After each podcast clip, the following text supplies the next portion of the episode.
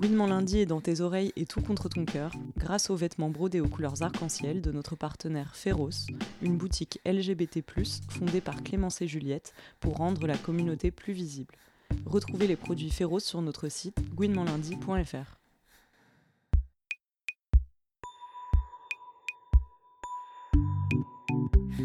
Gouinement lundi.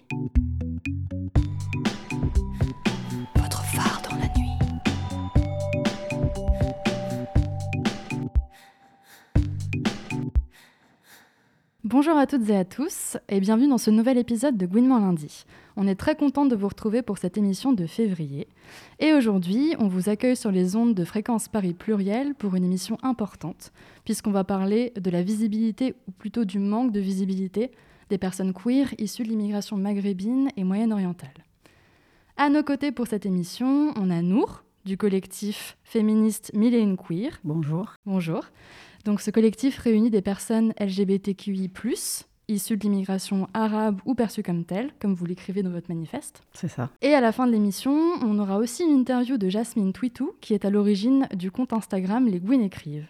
Donc bienvenue à toi Nour, et merci d'être avec nous ce soir. Et merci pour votre invitation. Et tout au long de cette émission, on va retrouver les chroniques de nos chroniqueurs et nos chroniqueuses, avec Clémence pour la JL, et la chronique d'Ange, qui parlera des versos. Nour, euh, le collectif Mille une Queer dont tu fais partie a été créé donc à l'automne 2018, c'est bien ça euh, suite à la, représentation, à la présentation du livre de Salima Amari qui s'appelle Lesbienne de l'immigration, donc c'est un ouvrage euh, sociologique.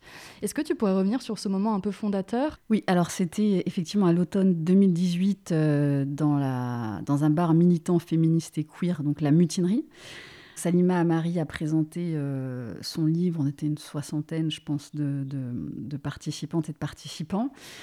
Dans une de ses interviews, Salima Amari dit qu'elle a voulu, euh, en publiant cet ouvrage, donner corps à un groupe social et que la première étape, c'est de se voir. Et c'est exactement ce qui s'est passé euh, ce soir-là, puisqu'on n'avait jamais vu autant de lesbiennes issues de l'immigration réunies dans une même salle.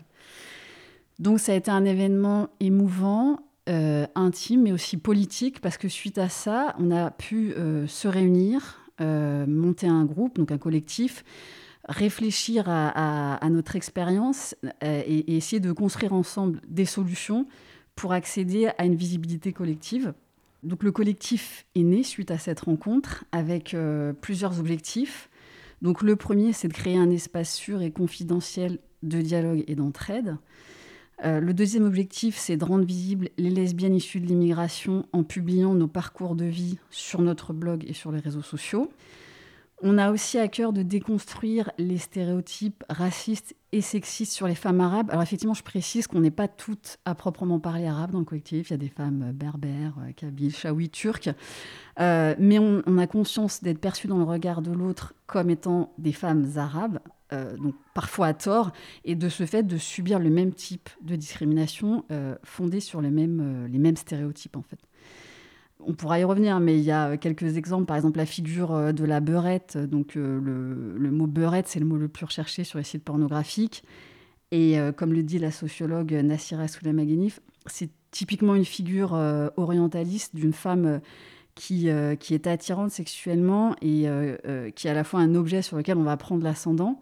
Et puis, il y a un autre stéréotype à l'opposé, c'est la femme arabe qui est forcément musulmane d'ailleurs et euh, qui est forcément soumise à son mari, à ses frères, et qui peut pas, euh, en fait, user de son libre arbitre euh, dans ses choix, et notamment dans le choix pour certaines de porter le voile. On a aussi pour ambition de diffuser des travaux académiques sur nos parcours, nos histoires. Donc en France, il y a peu de, de cursus et d'études consacrés au vécu politique des minorités.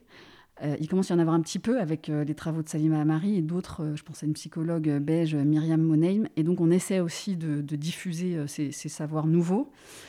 Et enfin, on essaie de travailler sur la convergence des luttes, c'est-à-dire qu'on on, on, on ne veut pas renoncer à, des, combats qui nous paraissent justes et nécessaires. Donc on travaille à, à la fois sur le féminisme, la lutte contre les LGBT-phobies, le racisme, et, euh, et, donc, on est vraiment un collectif très interse intersectionnel parce qu'il y a aussi beaucoup de membres qui sont des transclasses parce qu'elles ont grandi dans des quartiers populaires. Donc, on travaille sur toutes ces questions à la fois. Et vous avez choisi justement ce, ce nom de Mille et une queer pour montrer qu'il y avait euh, une diversité d'identités euh, maghrébine, arabe, etc. Enfin, d'où vient ce nom? Oui, alors évidemment, c'est une référence au recueil anonyme de contes populaires arabes, persans et indiens, donc les Mille et une nuits. Donc c'est des contes qui parlent de justice, de, lutte de classe et d'érotisme. Et en même temps, on a envie de tordre le cou à, à la figure orientaliste qu'on a donnée à Sherazade et, de façon plus générale aux femmes arabes ou du Moyen-Orient qui seraient euh, des femmes lascives, à la beauté euh, exotisée. Euh, et nous, ce qu'on souhaite justement en, reprenant ce terme, c'est ce, nom, c'est plutôt de mettre en avant la ruse, l'intelligence de, de Sherazade et sa capacité à construire une stratégie de survie pour reprendre un terme militant plus contemporain. Et tu parlais donc d'un blog où vous diffusez des articles. Euh, est-ce que tu peux nous, nous parler euh, d'autres actions que vous avez mises en place? La principale action aujourd'hui, c'est vraiment la publication de, de nos récits de vie. D'une part, ça permet de sortir de, l'invisibilité euh, les lesbiennes issues d'immigration, parce qu'effectivement, pour l'instant, on, est très, très invisible. On espère aussi pouvoir proposer des rôles modèles euh, à des jeunes euh, queer issus de l'immigration qui se sentent seuls. Écrire nos, discours nous-mêmes, c'est aussi une manière d'échapper au regard et aux discours euh, et aux représentations racistes qui peuvent nous fétichiser, nous exotiser, nous hypersexualiser. Aujourd'hui, quand vous tapez les mots lesbienne arabe dans Google, vous tombez sur des sites pornographiques. Et j'ai dit tout à l'heure, le, mot beurette, c'est l'un des mots les plus recherchés sur les sites pornographiques en France. Et donc, on a besoin euh, de produire d'autres représentations de nos identités, euh, de ne pas seulement être racontées par les autres. Et, euh, donc, prendre la parole, c'est exister, mais c'est aussi construire une image positive de nous. Lundi. Et on accueille à présent la chronique de l'AJL, l'association des journalistes LGBT. Et euh, nous fêtons nos trois ans de partenariat euh, ce mois-ci euh, avec Clémence. Bah oui, bonsoir à tous et à toutes et joyeux anniversaire à nous. Joyeux anniversaire à nous, tout à fait. On peut se célébrer. Clémence, tu vas nous parler de télé-réalité ce mois-ci et plus particulièrement de la prochaine saison de L'amour est dans le pré, émission phare de M6 présentée par notre chère Karine Le Marchand, qui va mettre à l'honneur une agricultrice lesbienne. Et quelle agricultrice lesbienne? Elle est donc arboricultrice bio et authentique butch à moto.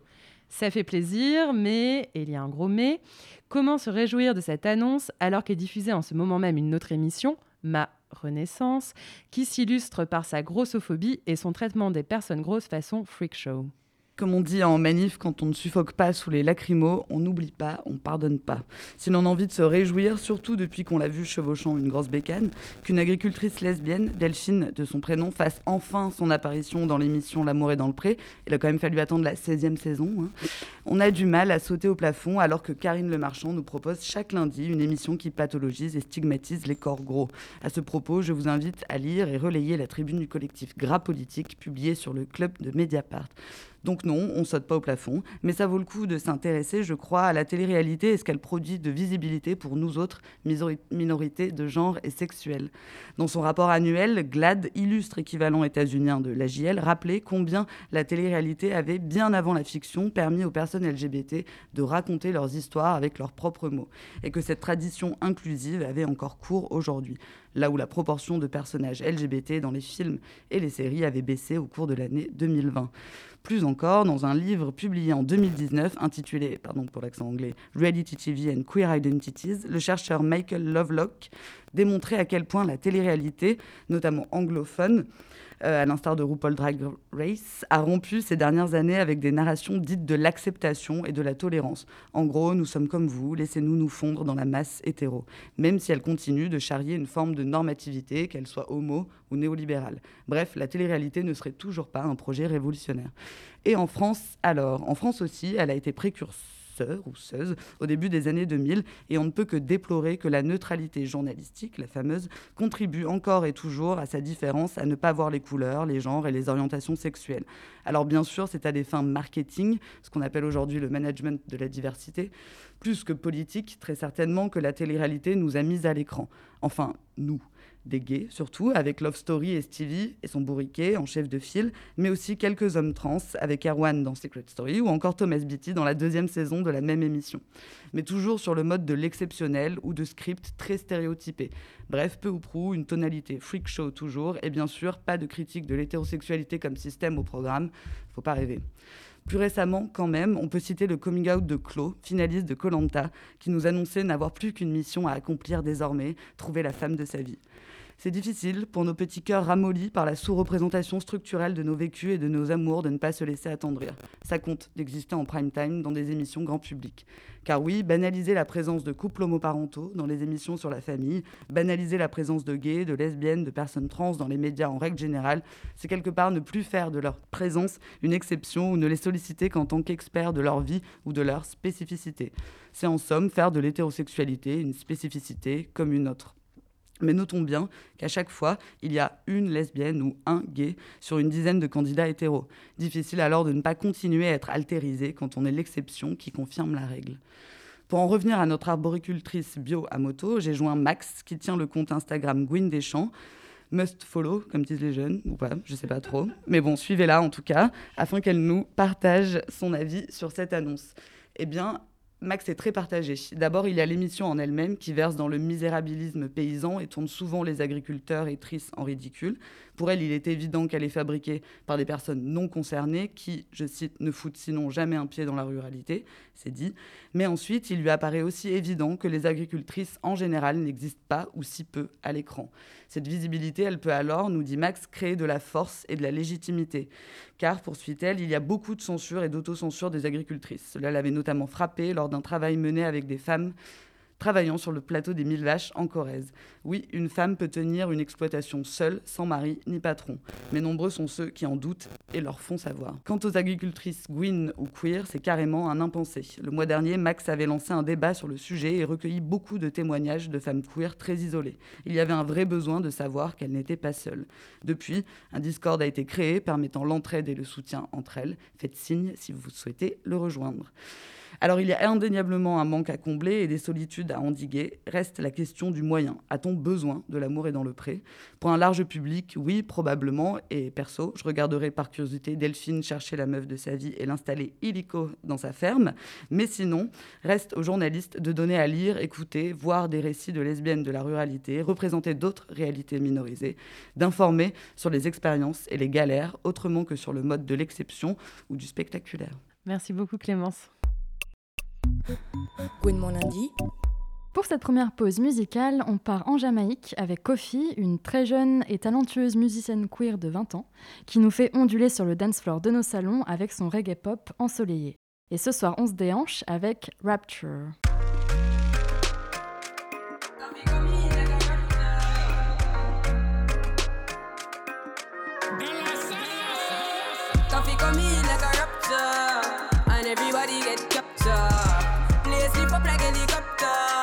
When them see the lyrics constructor. Coffee come in like a rapture, and everybody get captured. Play sleep up like helicopter eh? when them see the lyrical doctor. Coffee hotting up the temperature for them see. Me know the man fi but friend me fi enemy. Yo, I first me see people around me so plenty, but me pocket na empty. Me need space so large. Yeah, me see them a watch me to a clock now. I'ma see through me everything on lockdown. Sitting in a the bed, ni picking in a the century. I drench me, but for me fire go blaze. And I see him way, so me see the enemy a protest. Whoa. And him could do come the closest. No, I can feel still I do the mostest. I want me to put in the work and trust the process. Oh, yes, that's how we grind right now. Coffee with it, coffee with it, prime time flow. Time for we accumulate the kinds I know. Me say, Jah give me the, Jah give me the signs like, whoa. Coffee come in like a rapture. And everybody get captured. Play sleep up like helicopter. When them see the lyrics constructor. Coffee come in like a rapture. And everybody get captured. Play sleep up like helicopter. Eh. When them see the lyrical doctor. Tell them to give me no limit. No, them say coffee, but you a whole midget. Girl, but when me spit lyrics, me don't fidget with it. Sure did it, goal with it, like me goal dig it. Bro, me find him ready. Me not tell her from me was a child, me ready. The God who me serve, me same time, you see. My highly blessed, so you can't spoil me, baby, you can't pile me, me see me too profound. Kill them with the verbs and with the pronouns. When me come around, lift up the town. Me show up is a showdown. Yo, every African crew a bubble hotter than stew. We still not build until the Vatican slew. Me we hold still until the coffee turn blue. Tell them go and chill until the coffee done brew. Coffee come in like a rapture, and everybody get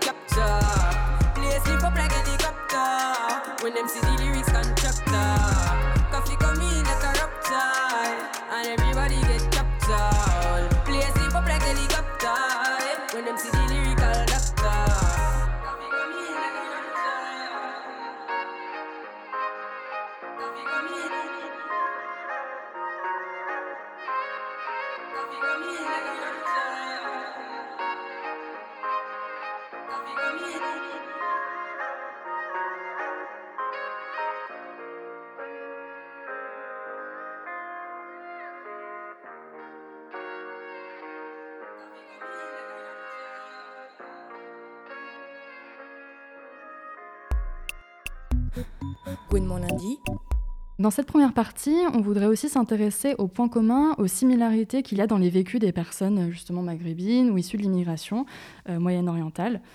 On va commencer par écouter l'extrait d'une interview de Fatima Das pour son livre La petite dernière. C'était quand même euh, un acte euh, d'écriture d'urgence en fait, d'urgence d'écrire. Mais je l'ai pas pensé comme ça au début. Mais je pense qu'il y a une revendication quelque part à partir du moment où je me définis comme féministe intersectionnelle dans, mon, dans ma bio.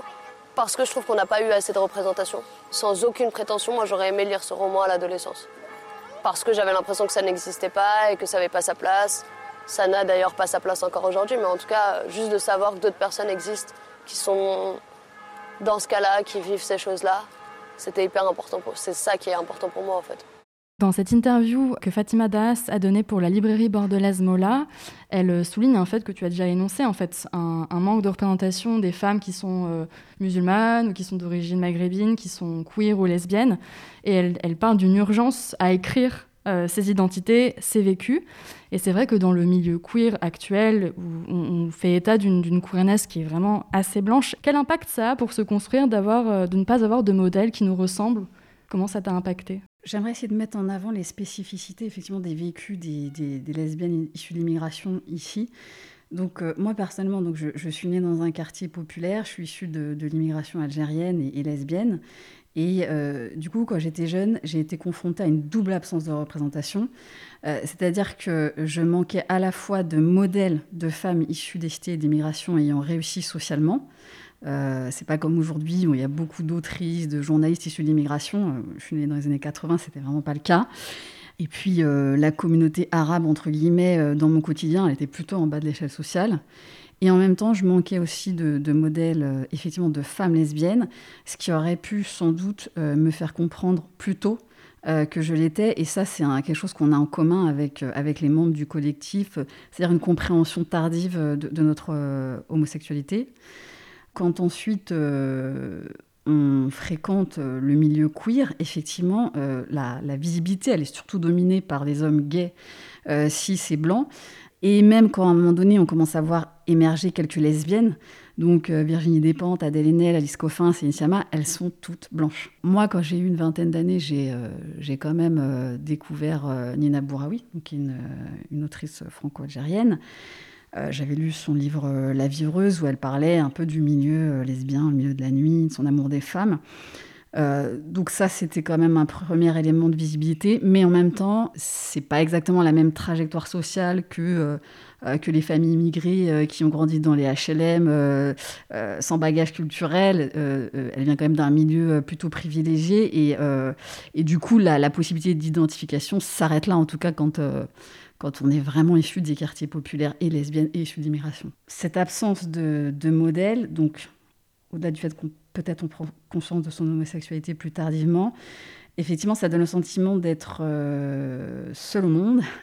Et euh, du coup, vous vivez le patriarcat, la lesbophobie, mais vous êtes en plus exposé au racisme. Et cette expérience-là, vous ne pouvez la partager avec personne. Et donc, vous vivez ça seul et euh, vous devez inventer seul vos stratégies de survie. Alors peut-être qu'on y reviendra euh, dans un deuxième temps, mais j'aime bien l'analyse que fait euh, la, la psychologue belge Myriam Monheim. elle parle d'une vulnérabilité spécifique des personnes queer racisées. Donc elle reçoit beaucoup de patientes et de patients queer et issus de l'immigration maghrébine et du Moyen-Orient.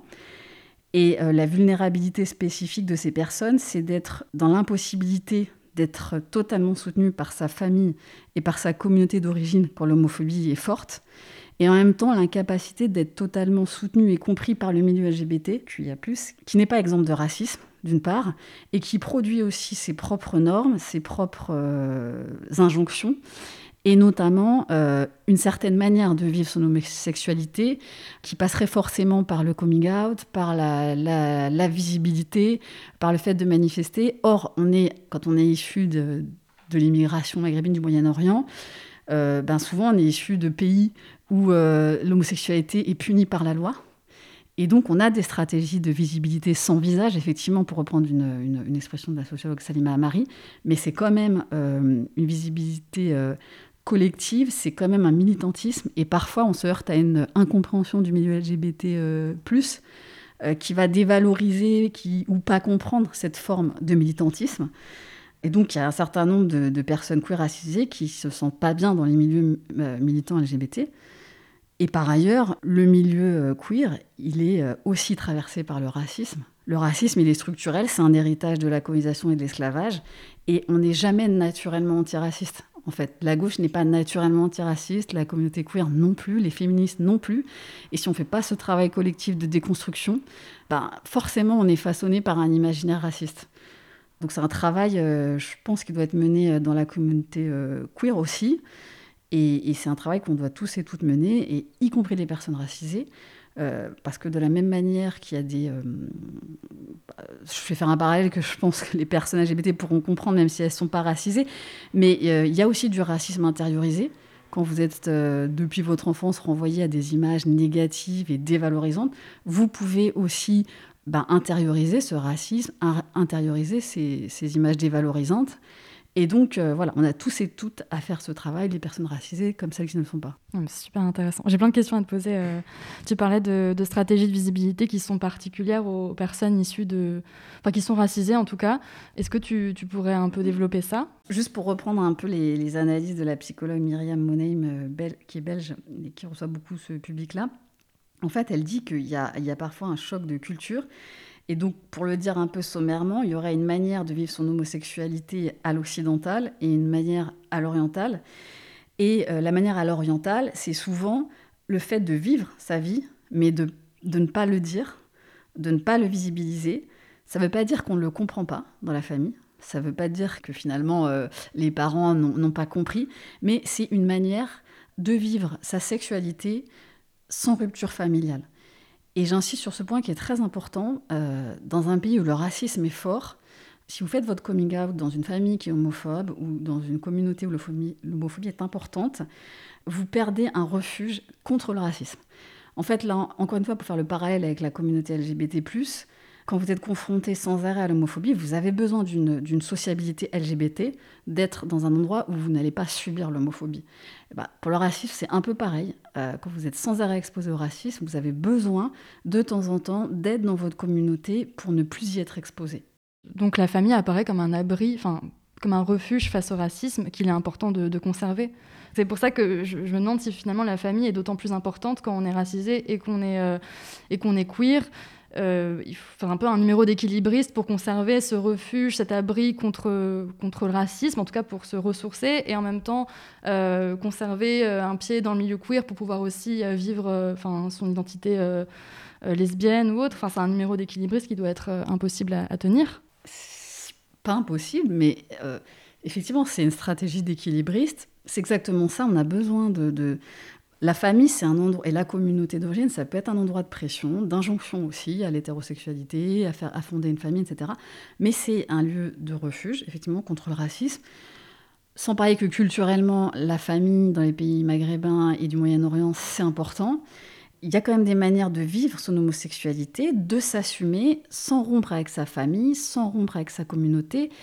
Et, euh, l'important, c'est que ces manières, ces stratégies de survie, ne soient pas disqualifiées par euh, le milieu LGBT qui peut voilà, être dans cette injonction à, à, à être dans la visibilité totale et qui des fois euh, manque un peu de, de compréhension. Tu parlais du coming out, justement, cette Ouais. injonction peut-être au coming out qui peut être euh, présente dans les milieux LGBTQI+, comme si c'était le passage obligé pour s'assumer en tant que personne lesbienne. Voilà, c'est Ouais. comme s'il y avait qu'une seule manière légitime Mm. de, de vivre sa sexualité. Or, euh, ce qu'on essaie d'expliquer, c'est que voilà, nous, on a un vécu euh, effectivement euh, spécifique. On vient de pays où même quand dans la famille, pardon, le coming out s'est bien passé, eh ben, on a encore de la famille dans le pays d'origine. Ce qu'on nous remonte beaucoup, c'est que dans les couples mixtes, par exemple, le partenaire ou la partenaire qui n'est pas racisé, euh, ben des fois, cette personne, elle va pas comprendre euh, que les parents ne soient pas au courant, que les grands-parents ne soient pas au courant, et, ça suscite euh, des, incompréhensions et des, situations difficiles dans des couples mixtes parfois. J'aimerais revenir aussi au milieu militant. Je ne sais pas si tu as déjà milité en dehors de euh, Mille et une queer, mais est-ce que tu t'es senti freiné euh, dans le militantisme, notamment LGBTQI, parce que tu avais peur de te confronter, euh, ou parce que tu t'as été confronté dans le milieu queer à du racisme. Est-ce que ça t'a un peu euh, éloigné justement du militantisme? Alors, moi, ma double expérience, c'est que dans le milieu antiraciste, j'ai été aussi confrontée à, à de l'homophobie. J'ai milité sur euh, la question des quartiers populaires, euh, de, de- l'antiracisme politique, euh, sans être out, mais en tout cas, c'était il y a une dizaine d'années et euh, il y avait parfois un climat euh, très homophobe et je pense que c'est vraiment en train de, changer, euh, notamment grâce à, à la pensée intersectionnelle. Je peux parler du racisme dans la communauté LGBT. Maintenant, je milite avec d'autres lesbiennes qui, sont, qui ne sont pas racisées. Du moment qu'elles sont ouvertes à la déconstruction et qu'on peut en parler, eh ben, euh, on arrive à travailler ensemble sur ces questions. La difficulté, c'est que le milieu queer, comme, euh, comme d'autres milieux, se croit naturellement antiraciste et donc est particulièrement susceptible quand on pose ces questions-là. Voilà, ce serait ça la, une des difficultés, c'est-à-dire euh, de leur dire que bah, si, vous aussi, nous aussi, on a à faire ce, ce travail. Et avec Mille et une queer, est-ce que vous créez des espaces particuliers en dehors du blog dont tu m'as parlé? Est-ce que vous vous réunissez, je sais pas, de manière euh, régulière euh, Vous investissez des lieux en particulier ou des... Enfin, comment vous faites? Bon, là, avec l'épidémie, euh, voilà, c'est un peu difficile, mais en tout cas, ce que, ce qu'on nous dit, ce que nous disent les membres, c'est que même liker une page Facebook, c'est compliqué. Parce que euh, vous avez vos amis, votre famille qui vous suit sur Facebook.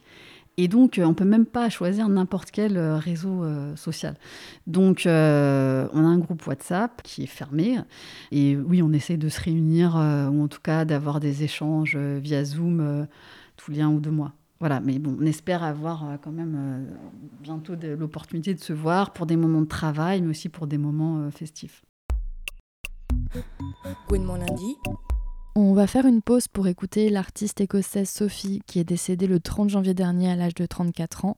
Ça nous tenait particulièrement à cœur de parler de Sophie ce soir, euh, de vous faire écouter sa musique, parce que c'était une très grande productrice de musique électronique et de musique pop en particulier. Elle a œuvré pour la musique pop et pour créer, pour façonner un genre hyper spécifique qu'on appelle l'hyper pop, donc une musique aux sonorités très poussives, très artificielles, très kitsch, euh, qui n'était pas forcément au goût de tout le monde. Sophie, elle a eu une carrière assez exceptionnelle. Elle a collaboré avec énormément d'artistes, de, des artistes au succès confidentiel, mais aussi de grandes stars comme Madonna ou encore euh, Charlie XCX, qu'on aime beaucoup dans l'émission. Et si on devait peut-être retenir une année, un EP, ce serait l'année 2017 et l'EP Oils of Every Pearls and Insides, parce que dedans on retrouve deux titres, It's Okay to Cry et Immaterial, qui font partie de ces titres phares et de ces plus beaux titres. Moi personnellement, c'est des, des chansons qui me font penser à la fête, à la danse, à l'amour, euh, à des choses qui manquent pas mal aujourd'hui. Pour lui rendre hommage, ce soir, on a décidé de passer un morceau un petit peu moins connu, qui n'a pas été diffusé officiellement, mais qui traîne euh, sur pas mal de comptes sur SoundCloud. C'est un morceau qu'elle a créé en collaboration avec l'artiste Kim Petras et qui s'appelle Reasons Why. On écoute ça tout de suite.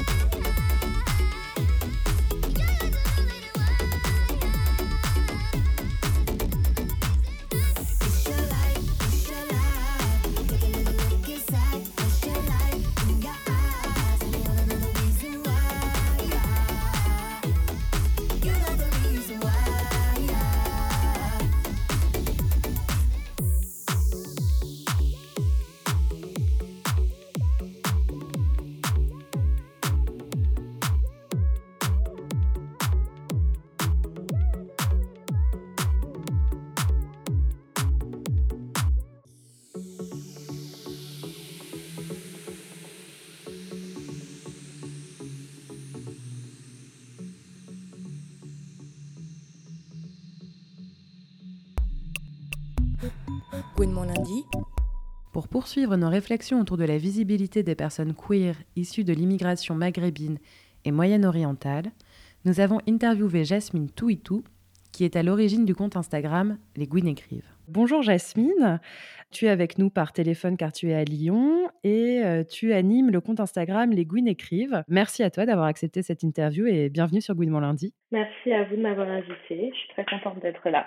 On voulait euh, commencer un peu par euh, voilà te présenter. Du coup, tu es étudiante en lettres et on connaît notamment tes contributions sur le site lyonnais gay et lesbien hétéroclite.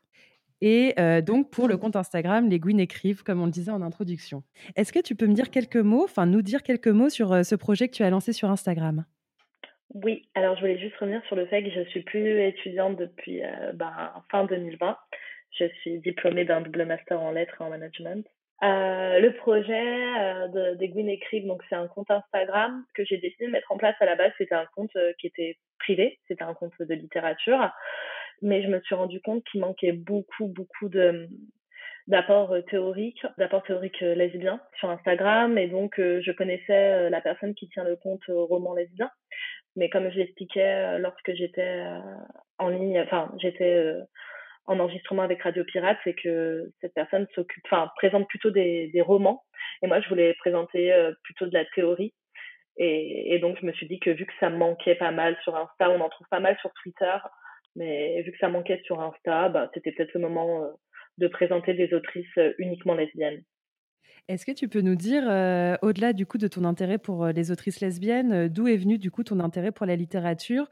Et ensuite, j'imagine que c'est développé peut-être un engagement plus féministe et décolonial? J'ai été anti- antiraciste avant d'être féministe. C'est ce que je dis parfois, c'est que j'ai d'abord milité pour l'antiracisme, contre l'islamophobie. Euh, je commençais avec les manifs pour Adama, les premières où on était genre 30 à tout casser à Lyon. Et donc ensuite, je me suis, euh, ensuite je me suis sensibilisée au féminisme. J'ai quitté euh, les milieux euh, militants de Lyon. D'ailleurs, euh, j'explique souvent que je suis pas du tout militante. C'est quelque chose que je que je refuse parce que je veux pas qu'on attende des choses de moi. Je me sens pas d'avoir ce rôle-là. Et on va dire qu'en fait, c'est pas la littérature qui a aiguisé euh, mon amour pour l'antiracisme ou pour le féminisme, même si après j'ai pu mettre euh, ça en lien, par exemple, mais plutôt avec des auteurs, euh, avec des hommes, par exemple Franck Fanon, Jean Genet, etc. Donc là, j'étais plus dans quelque chose de racial ou même par rapport à Jean Genet, l'homosexualité. Mais c'est deux mondes qui étaient totalement séparés.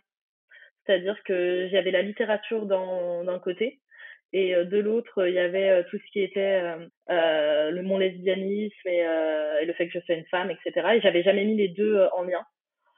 J'ai commencé à mettre ces deux en lien, mais c'était c'est même pas l'homosexualité, c'était plutôt l'aspect racial et l'antiracisme. Lorsque j'ai commencé à me passionner, parce qu'en fait j'ai fait ma, mon mémoire sur la littérature euh, francophone. Donc c'est quand j'ai commencé à étudier les auteurs francophones que j'ai euh, lié la littérature à l'antiracisme. Et ensuite, euh, j'ai lié la littérature au féminisme. euh, et c'est aussi, comme tu l'as dit avant, euh, quand j'ai commencé aussi à travailler chez Hétéroclite en 2017, ouais, aussi. Où, euh, bah, en fait, chez Hétéroclite, j'ai, euh, j'ai, je m'occupe de tout ce qui est critique littéraire et essai. Donc forcément, j'en ai pas mal lu. Et c'est là aussi que ça a aiguisé mon amour des lettres. Mais c'était deux mondes qui étaient totalement différents à la base. Désolée, c'est une très grande réponse. Non, non, c'est très bien, c'est passionnant. C'est, euh, écoute, euh, on a le temps de toute manière pour développer euh, ce sujet-là. C'est pour ça qu'on t'interviewe. Euh, donc, comme tu le sais, notre émission porte plus particulièrement sur la visibilité des LBTQI+, issus de l'immigration maghrébine et moyenne-orientale. Mhm. Donc, on aurait aimé savoir euh, euh, si euh, toi, via ton compte et donc ton engagement, voilà, pour la littérature et précédemment sur les combats féministes et, antiracistes, est-ce que du coup c'est quelque chose que tu pousses en termes d'autrice ou aussi de, de sujets sur ton compte Instagram? En termes de, de, sujets, pas vraiment. J'en parle, j'en ai parlé lorsque je me suis présentée. J'en parle comme une réalité, mais sur laquelle je, je me pose pas forcément. Enfin voilà, c'est juste, euh, je le présente, c'est comme ça, mais euh, j'ai pas encore commencé des grandes discussions euh, ou euh, des, des posts ou des infographies sur le sujet. En termes d'autrices, euh, c'est drôle parce que quand j'ai commencé à présenter euh, les autrices que j'ai présentées, j'ai commencé par exemple par Virginie Despentes ou par Leslie Effenberg. Et je me disais, ouais, bon, il n'y a pas de personnes racisées, il n'y a pas de meufs racisées, ça craint, etc.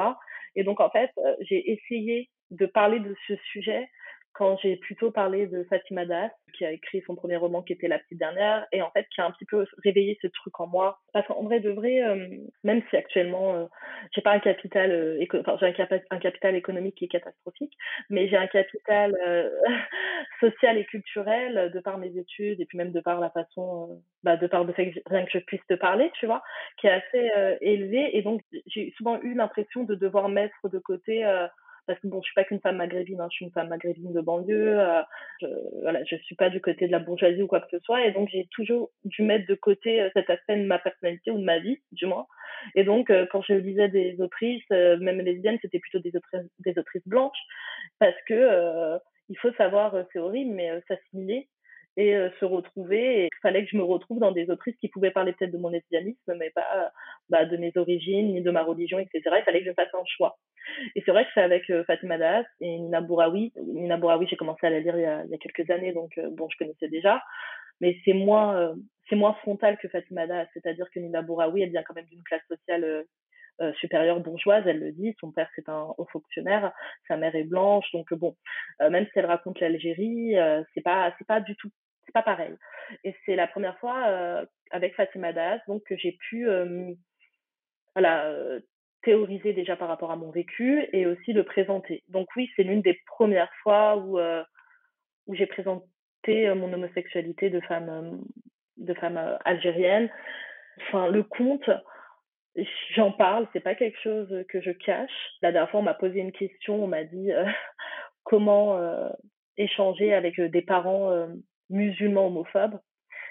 Et donc moi, j'ai demandé, euh, excuse-moi, tu voulais me demander comment euh, échanger avec des parents homophobes tout court. Donc c'est pas, enfin je vais pas en faire des posts, etc. Parce que je crois d'ailleurs avec du recul que j'ai rien à dire à part qu'on existe, quoi. Donc j'en fais pas des posts, j'en fais pas des infographies, mais euh, c'est clair et net qu'il y a quand même un biais euh, où j'essaye de mettre en avant euh, des œuvres où euh, les origines, l'islam, les réalités sociales et économiques sont présentes. J'ai deux questions euh, à te poser par rapport à ce que tu viens de dire. Tu parlais du fait que toi, à un moment, tu devais faire le choix, entre guillemets, entre ton identité lesbienne et ton, ton identité euh, de femme d'origine euh, maghrébine. Est-ce que ça, c'est, selon toi, en grande partie lié au manque de représentation, de modèles queer, en, en tout cas queer, un terme un peu valise, mais de, de personnes lesbiennes, que ce soit dans la fiction ou dans la réalité? Est-ce que ça, ça a eu un impact chez toi? Euh, je pense que ça a un impact sur tout le monde. C'est quelque chose qui est vraiment euh, sous-estimé, mais la représentation, c'est euh, le modèle. Le modèle, c'est c'est par ça qu'on se qu'on se construit. Bien sûr que si Fatima Das, par exemple, je l'avais lu quand j'avais 15 j'en- j'ai 25 ans, quand j'avais euh, 14 ans, etc., j'aurais peut-être moins mis de côté une certaine partie de mon identité quand je suis à tel endroit et j'aurais moins j'aurais moins été double en fait parce que c'est terrible mais on est obligé d'être double. Donc bien sûr qu'il y a une importance de la de des modèles. Et je crois qu'aujourd'hui il y a quelque chose qui se joue et que tout doucement ça arrive. Je je je pense que ça arrive ouais. Mais ça prend du temps parce que euh, parce qu'il y a le fait d'être lesbienne mais euh, il y a aussi le fait d'être maghrébine. Et pour avoir accès à une parole publique quand on est maghrébine c'est pas évident. Enfin rien que quand on est que maghrébine. Donc euh, pour devenir un modèle euh, oui il nous faut des modèles mais pour devenir un modèle euh, c'est assez compliqué quoi Et est-ce que c'est comme ça que tu expliquerais au final les débats qu'ont suscité les propos de Fatima Das dans les médias, où on avait en fait des intervieweurs, des intervieweuses qui n'en revenaient pas qu'elle puisse s'affirmer à la fois musulmane et lesbienne, et aussi que ça puisse être encore un objet de questionnement chez elle. Ma question étant, est-ce qu'au final cette dualité-là, elle est aussi imprégnée dans la réception chez les gens que c'est impossible au final d'allier ces deux identités? Bien sûr.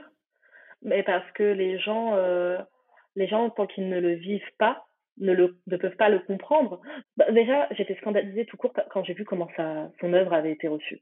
C'est-à-dire que euh, moi qui ai lu pas mal de romans, etc., donc qui ai fait mes études dedans, euh, dans les lettres, j'étais scandalisée du fait qu'on on lui pose des questions politiques, alors que clairement, c'était pas une politicologue, enfin, c'est pas...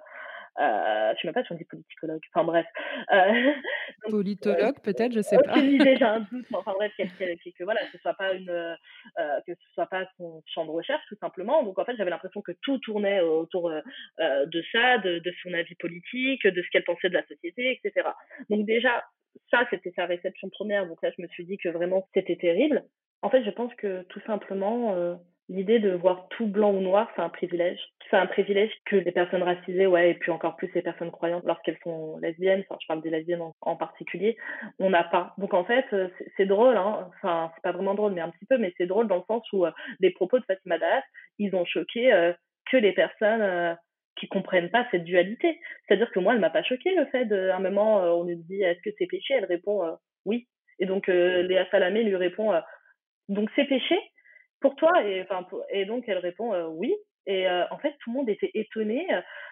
C'est très compliqué de se construire en tant que femme lesbienne et musulmane. Donc euh, quand bien même parfois on doute quand bien même on pense que c'est péché et qu'on est en train de c'est quelque chose qui peut être très difficile à entendre hein, je l'entends. Mais quand on a vécu toute sa vie dans la dualité et dans le fait d'être euh, de pas savoir ou de vivre avec ses contradictions parce que mm, la, la société n'est pas adaptée pour nous ou quoi que ce soit et ben c'est pas tant choquant que ça moi, les propos de Fatima Das, euh, ils m'ont pas choqué. Je me suis dit que c'était pas très grave qu'elle pense que ce soit péché et qu'elle vive avec ses contradictions. C'est-à-dire qu'il y a plein euh, de personnes qui font, euh, bon, je sais pas, hein, il y a plein de cathos qui font l'amour avant le mariage et quand tu leur dis est-ce que c'est péché, bah ils te disent bah ouais, mais pourtant bah je le fais. Enfin, je suis pas là pour juger, savoir si c'est péché ou pas. Hein, je suis pas imam, mais cette idée de vouloir que tout soit bl- blanc ou tout soit noir, c'est vraiment un truc de personnes privilégiées, je pense pour pouvoir, euh, ou de personnes euh, hypocrites qui se mentent à elles-mêmes, parce qu'on vit tous avec nos contradictions, peu importe lesquelles, quoi. Pour euh, un peu ouvrir euh, nos échanges pour nos auditorices qui euh, donc sont peut-être en manque de ces représentations, de cette nuance, de ces vécus qui, voilà, comme tu dis, ne sont pas forcément tout blancs ou tout noirs. Est-ce que tu aurais une recommandation de lecture Moi, si je devais conseiller, forcément, je suis algérienne, hein, donc je conseillerais Fatima Das, qui est algérienne et qui parle tant que femme algérienne de banlieue, et Nina Bouraoui, où là, on a aussi l'histoire euh, bah, de Nina Boraoui qui, elle, a vécu en Algérie. Mais on a un autre aspect euh, de la vie en tant que femme maghrébine, etc. Parce qu'elle, elle est plutôt bourgeoise. Donc, ça peut être euh, deux lectures qui sont complémentaires. Quoi. Là, comme ça, c'est ce que je pourrais conseiller. De retour dans Winman lundi avec Nour et Jasmine. Avant de reprendre l'émission, il me semble qu'une petite pause astro serait du plus grand des secours en ces temps troublés, et ça tombe bien, puisqu'avec Ange, ce mois-ci, on quitte nos bien-aimés Verseaux pour aller retrouver en brasse coulée nos amis les poissons. Pour cette chronique sur la poiscaille, presque en direct des étoiles, j'allais faire l'éloge de la seule personne que je connais vraiment, ma mère. Mais après réflexion, je me suis dit que cette chronique est censée parler d'astro et pas que de moi, même si mon ascendant Lion dit le contraire. D'ailleurs, la légende dit également que si je parle pas de mon ascendant Lion une fois par chronique, je meurs. Mais quand même, je tiens à faire des bisous à ma maman. Du coup, que dire sur la saison des poissons? Déjà, qu'elle arrive après un mois de février bien rude, à la fin de Mercure rétrograde, qui nous a particulièrement tous roulé dessus cette fois, un peu comme les fois précédentes d'ailleurs. Comme dirait Denis Brognard, après 40 jours, ici en réalité 21, je vous assure, je vous promets qu'il n'y a eu que 21 jours de rétrograde, il n'en restera qu'un ou une, et si c'était les poissons? Et oui, avec la saison des cabillots, on finit le zodiaque avant de repartir pour un tour en attrapant le pompon avec les béliers. Mais avant ça, on va prendre une petite respiration, s'écouter un peu et surtout être dans la bienveillance et pas seulement avec les autres. Mais pourquoi? Ben, Parce que le poisson est à l'image de l'océan, rempli de possibilités, mais pour les atteindre, une seule solution, se laisser flotter. En gros, le mode d'emploi, c'est de faire confiance à son intuition, à ses ressentis, pour se laisser guider. Oui, oui, bon courage au signe fixe, le lion, le verso et le taureau, un peu moins le scorpion qui reste quand même un signe d'eau, et au signe de terre restant, du coup la vierge et le capricorne. On ne va pas insister sur le fait que oui, l'intuition est aussi légitime que la logique, sous peine de se faire agresser dans les commentaires, toujours par les mêmes bien sûr, mais on va le dire quand même. Le principal, donc, pendant la saison des rougets, oui, je fais durer cette blague claquée au sol, mais qu'est-ce que vous voulez? J'en ai qu'une.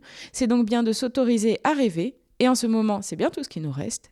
Et ce, même en pleine journée. Merde, si on a inventé la sieste, c'est pas pour rien. Pour finir, j'aimerais parler d'une personnalité poisson, et qui n'est pas ma mère, et qui n'est pas Rihanna, c'est Barbara Butch. Déjà, j'aimerais qu'on prenne tous le temps de lui dire merci pour tout son travail, et ensuite qu'on prenne deux minutes pour parler du fait que c'est un vrai soleil pour tous celles qui la rencontrent. Mais malheureusement, c'est déjà la fin de la chronique, et avant ça, j'aimerais lui présenter mes excuses encore une fois pour être partie avant la fin de son set à l'anniversaire d'Astrologue Win qu'on avait organisé à la mutinerie, mais j'étais trop bourrée, et c'est pour vous sauver de ce genre de situation qu'il vous faut un ou une amie Gémini. On se retrouve donc le mois prochain dans une ambiance drama avec beaucoup d'amour, de gloire et de beauté pour la saison des béliers, et d'ici là, je vous fais des bisous mouillés si consentis. Gwen mon lundi. Pour conclure l'émission, nous vous proposons d'écouter le premier épisode de la saison 2 de Confisex en exclusivité. Confisex est un podcast érotique fait par des Gwyn pour des Gwyn. On quitte les sextos de la première saison pour explorer d'autres formes de plaisirs à distance. Ce premier épisode est réalisé par Solène Moulin et moi-même, Juliette. Bonne écoute. Confisex. Confisex.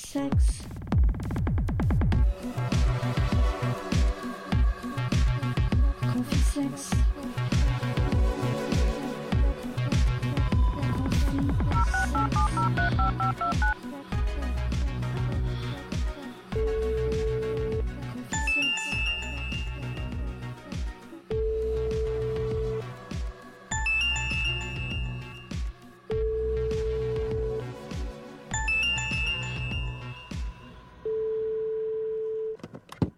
Oui, allô? Oui, bonjour. euh, J'ai vu votre annonce dans la rue. Pour Kiki? Kiki? Mais oui, Kiki, euh, type européen, un peu d'embonpoint, tigré, affectueux, va chercher la balle. Euh, aucune récompense s'y retrouver Euh, non, non, non, je, je voulais dire l'annonce pour, euh, pour Juju la succube, téléphone Rosafique. Euh, allô? Oui, oui, non, pardon, pardon. Euh, vous, vous êtes sûr pour Kiki? Non, non, mais je, je peux vous laisser, il n'y a pas... Non, non, pardon, pardon, c'est moi. C'est- bien moi, Juju la succube. Pardon, excusez-moi, attendez. Euh, c'est pas très professionnel. Oui, bah écoutez, je, je débute, hein, vous pouvez toujours accrocher. Non, non, non, je, je suis toujours intéressée. D'accord. Alors, Bienvenue sur 3615 Juju la succube, téléphone rose saphique. Je vous propose un entretien doux et chaud pour vous faire grimper au rideau. Avant de commencer, est-ce que vous voudriez bien répondre à quelques questions? Oui. Pronom? Elle. Souhaitez-vous un tutoiement ou un vouvoiement? Tutoiement. Plutôt vanilla ou domination? Domination.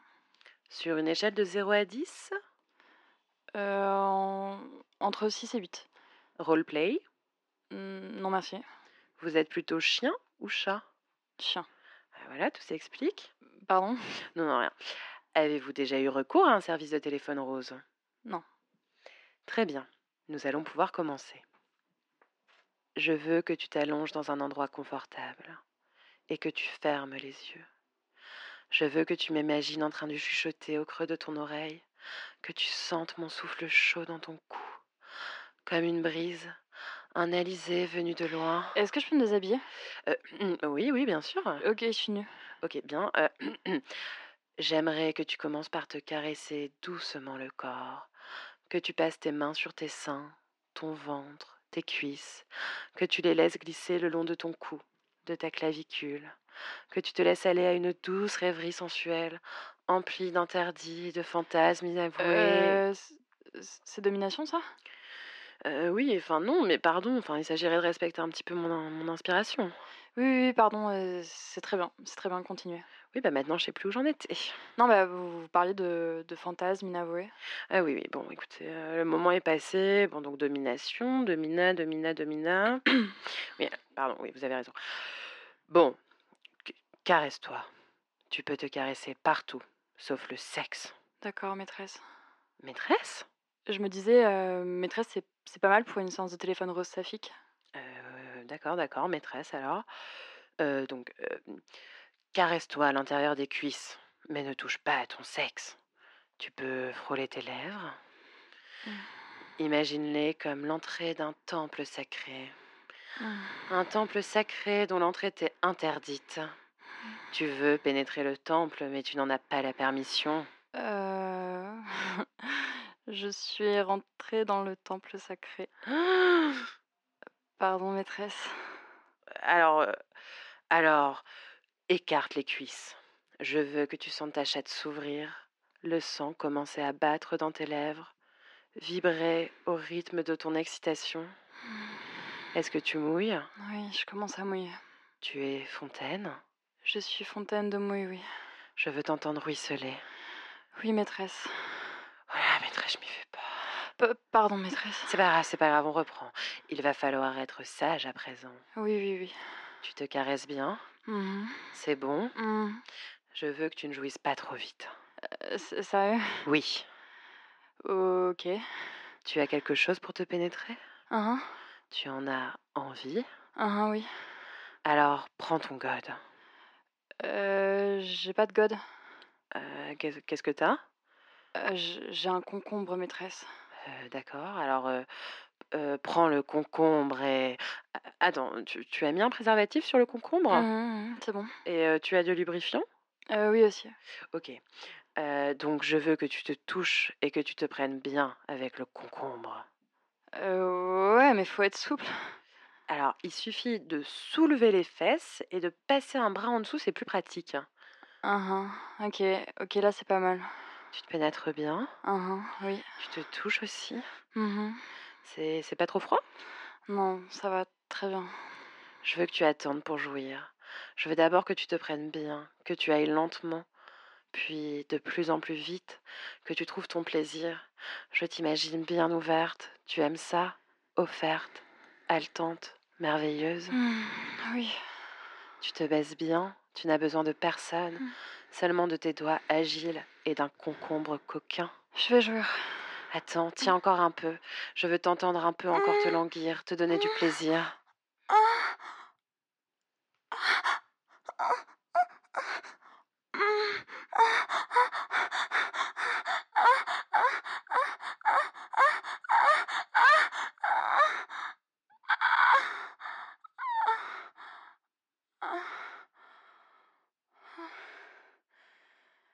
Euh, tu tu n'as pas du tout attendu?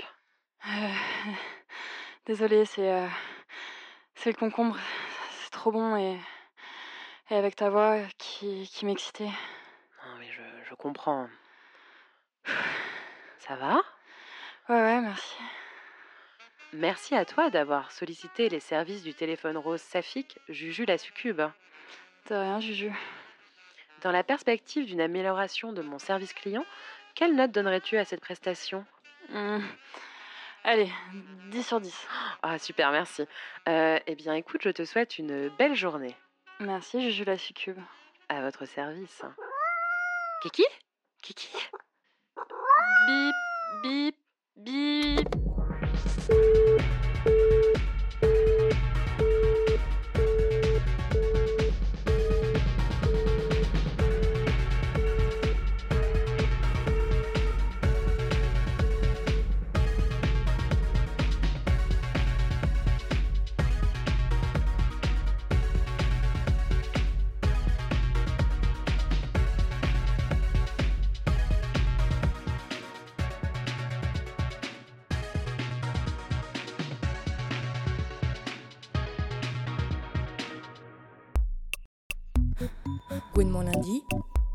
Termine en musique avec Case Choice, le groupe de Sarah Bettons, le crush de bien des lesbiennes au début des années 2000.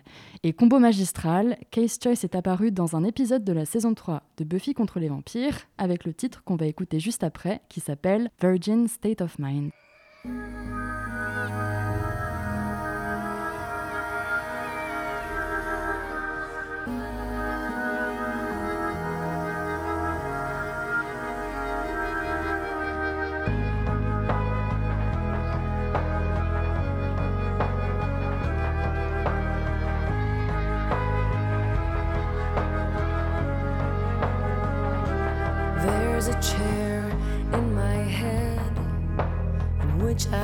Used to sit.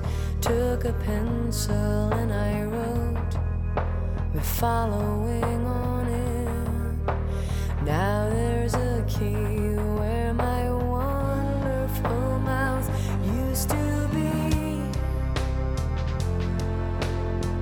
Dig it up and throw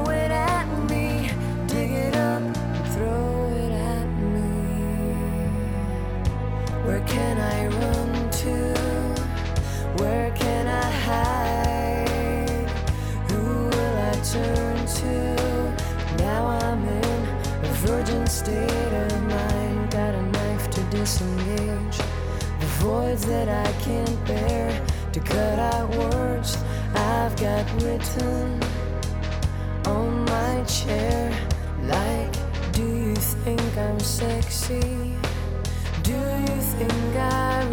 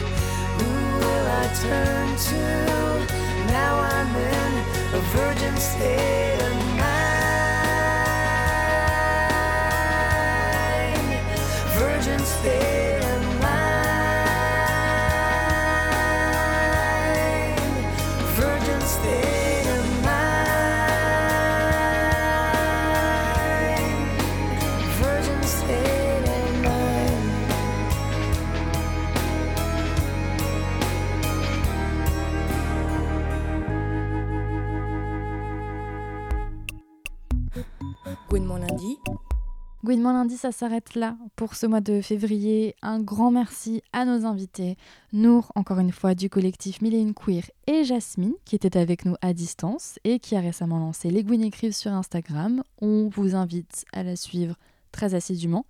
Merci également à toute l'équipe, Isabelle, Serena, Karma, Sophie, Juliette et moi-même Inès à l'animation. Et merci à nos chroniqueuses et nos chroniqueurs, Clémence et Ange. On se retrouve le mois prochain avec une émission, ma foi, fort à propos, puisqu'elle sera dédiée à la PMA pour toutes et elle donnera la parole à des parents queer. D'ici là, portez-vous bien et à bientôt dans Gouinement lundi.